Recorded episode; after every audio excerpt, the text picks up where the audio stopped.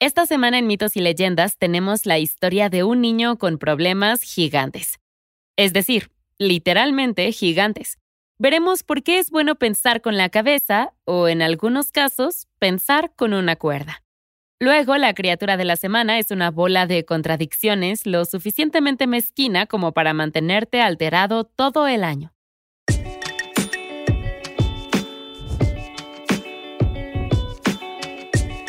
Esto es Mitos y Leyendas. El gigante dormido.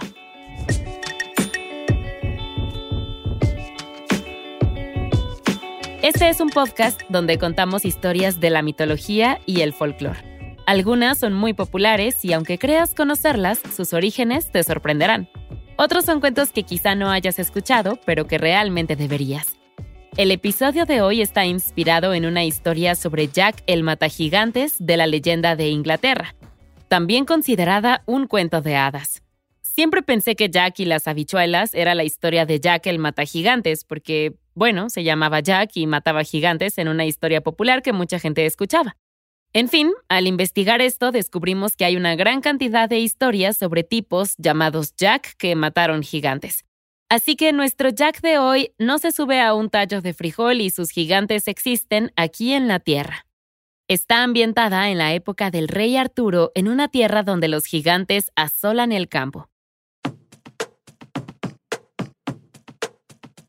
Jack jadeó y se despertó de golpe.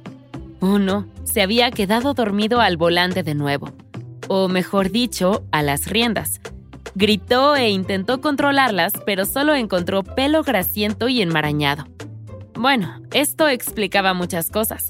Jack no estaba en un caballo en absoluto. Estaba siendo llevado por un gigante de 18 pies de altura. Jack, hijo único de un rico comerciante, era un tipo inteligente y motivado. Tenía buenas ideas y también la voluntad de llevarlas a cabo. Por desgracia, vivió en una época en la que había que mantener la cabeza baja. No fuera que el gigante local la viera y decidiera que estabas mejor sin ella. Un día saltó a la fama tras alcanzar su punto cumbre. Había un gigante llamado Cormoran que tenía la desagradable costumbre de comerse el ganado. Después de encontrar los rebaños de su padre ensangrentados y diezmados, Jack tomó una pala y se dirigió al castillo de la montaña de Cormoran. Esa noche había acabado hasta la mañana, cuando empezó a sentir un estruendo a lo lejos. Cormoran estaba despierto. Jack se quedó mirando al pozo que tenía delante. Le quedaba tanto por hacer antes de poder enterrar la enorme cosa, pero no había tiempo. Se acercaba cada vez más. De repente, la puerta del castillo de Cormoran se abrió y el gigante salió justo hacia el pozo que Jack había cavado. Jack surgió de entre los arbustos, confundido. El gigante simplemente caminó hacia el pozo. Estaba justo ahí, en medio del camino. ¿Me estás diciendo que no lo viste en absoluto? preguntó. El gigante se sentó en la tierra, parpadeando. Por fin habló. ¿Cavaste una fosa para que me cayera? Jack, cubierto de tierra y con una pala en la mano, permaneció en silencio, esperando a que el gigante hiciera un movimiento. Pero nunca lo hizo. Para sorpresa de Jack, el gigante había hablado en serio. No era una pregunta retórica en absoluto. Oh, dijo Jack saliendo de su posición defensiva. Parecía que los gigantes no eran los más brillantes. Podían entrar directamente en un pozo a plena luz del día y seguir confundidos sobre lo que estaba pasando. Impaciente, el gigante gritó amenazas al chico hasta que Jack accedió a ayudar a la criatura desde el agujero. Naturalmente, Jack intentó primero tirar del pelo de la barba del gigante. La criatura chilló, pero permaneció en el agujero. Jack probó todo tipo de técnicas en vano, se cansó y optó por agarrar a hachazos la cabeza del gigante. Poco después, Jack volvió a la ciudad. Y vaya que tenía una historia que contar. Pronto dejó de ser simplemente Jack. Pasó a ser conocido como Jack el asesino de gigantes. Era un título llamativo y por supuesto tenía que conseguir el cinturón que lo acompañara. En el cinturón estaba bordado este mensaje. Aquí está el valiente hombre que mató al gigante Cormoran. Ahora todo el mundo sabría quién era Jack el asesino de gigantes y por qué se había convertido en su alias. Lo había conseguido y, por supuesto, eso significaba que era el momento de obtener una espada. Ahora, entre la nobleza, las espadas eran algo usual, pero entre la gente común, las espadas eran un gran, gran problema. Eran caras, no como un caballo o una armadura, pero sí prohibitivamente costosas para el campesino promedio. A veces se dice que por eso el folclore tiene tantas espadas mágicas. La gente común no veía muchas y por eso las espadas adquirían una calidad casi mítica. Como sea, conseguir una espada era un gran honor, y Jack lo sabía. Con la nueva espada atada a su costado y con un llamativo título en su cinturón, Jack decidió salir de casa y buscar la corte del famoso rey Arturo, el rey de la mesa redonda, Jack no había oído hablar de que ninguno de los caballeros de la mesa redonda hubiera matado antes a un gigante, y esperaba que tal hazaña acelerara su solicitud.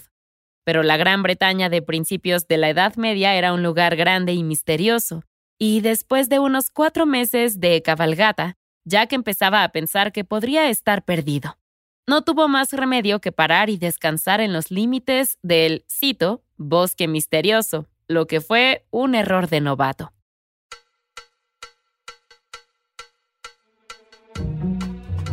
se despertó con el olor del pelo enmarañado de un gigante cubierto de grasa y la sangre seca de la última víctima de la criatura.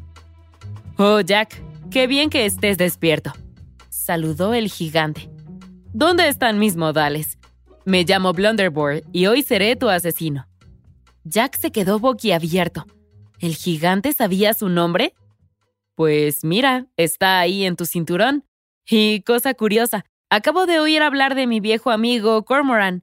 Él fue el gigante de honor en mi boda gigante, así que yo estaba pensando, oh, voy a atrapar al chico que mató a mi mejor amigo. ¿Y qué encuentro cuando salgo de mi bosque? A ti, durmiendo allí solo con un cinturón que decía, Blunderbore, soy ese chico tonto que mató a Cormoran. Fue serendipia, o lo que sea la versión asesina de eso.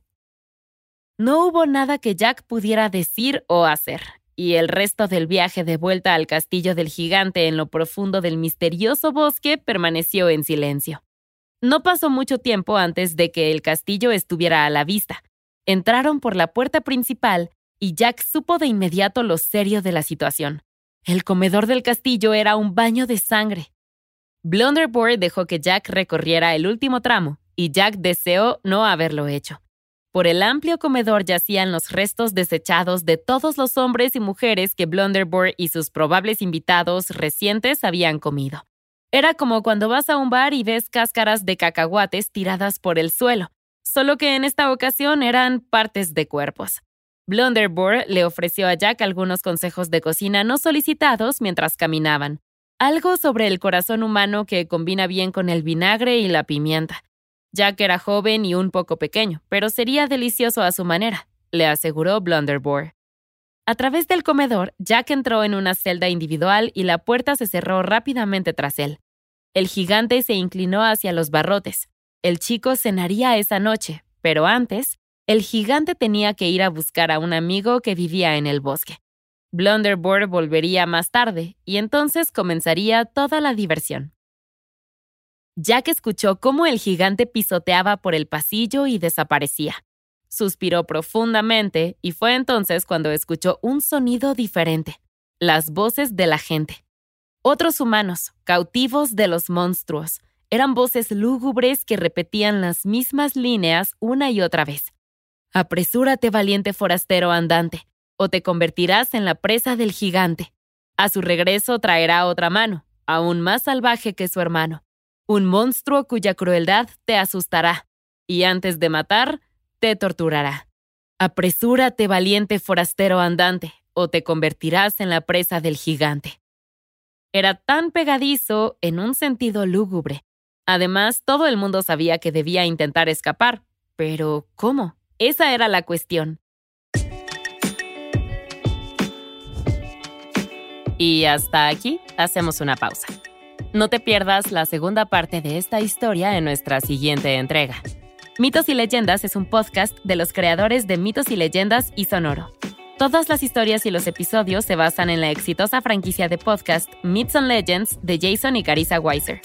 Nuestro tema principal es de la banda Broke for Free y la música de la criatura de la semana es de Steve Combs. Existen enlaces a más música en las notas del podcast. La producción corre a cargo de Alex González, Mitzi Hernández, Esteban Hernández Tamés e Israel Pérez, con el ensamblaje de Ricardo Castañeda para Sonoro Media. Yo soy Vale Estrada y también me hago cargo de la adaptación al español. Muchas gracias por escucharnos y nos encontramos hasta la próxima.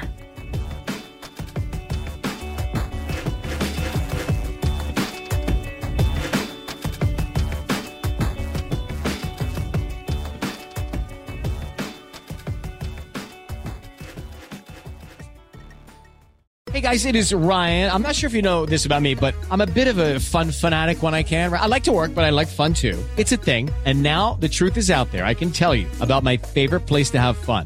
Chumba Casino. They have hundreds of social casino style games to choose from with new games released each week. You can play for free anytime, anywhere and each day brings a new chance to collect daily bonuses. So join me in the fun. Sign up now at ChumbaCasino.com. No purchase necessary. Group. Void were prohibited by law. See terms and conditions. 18 plus.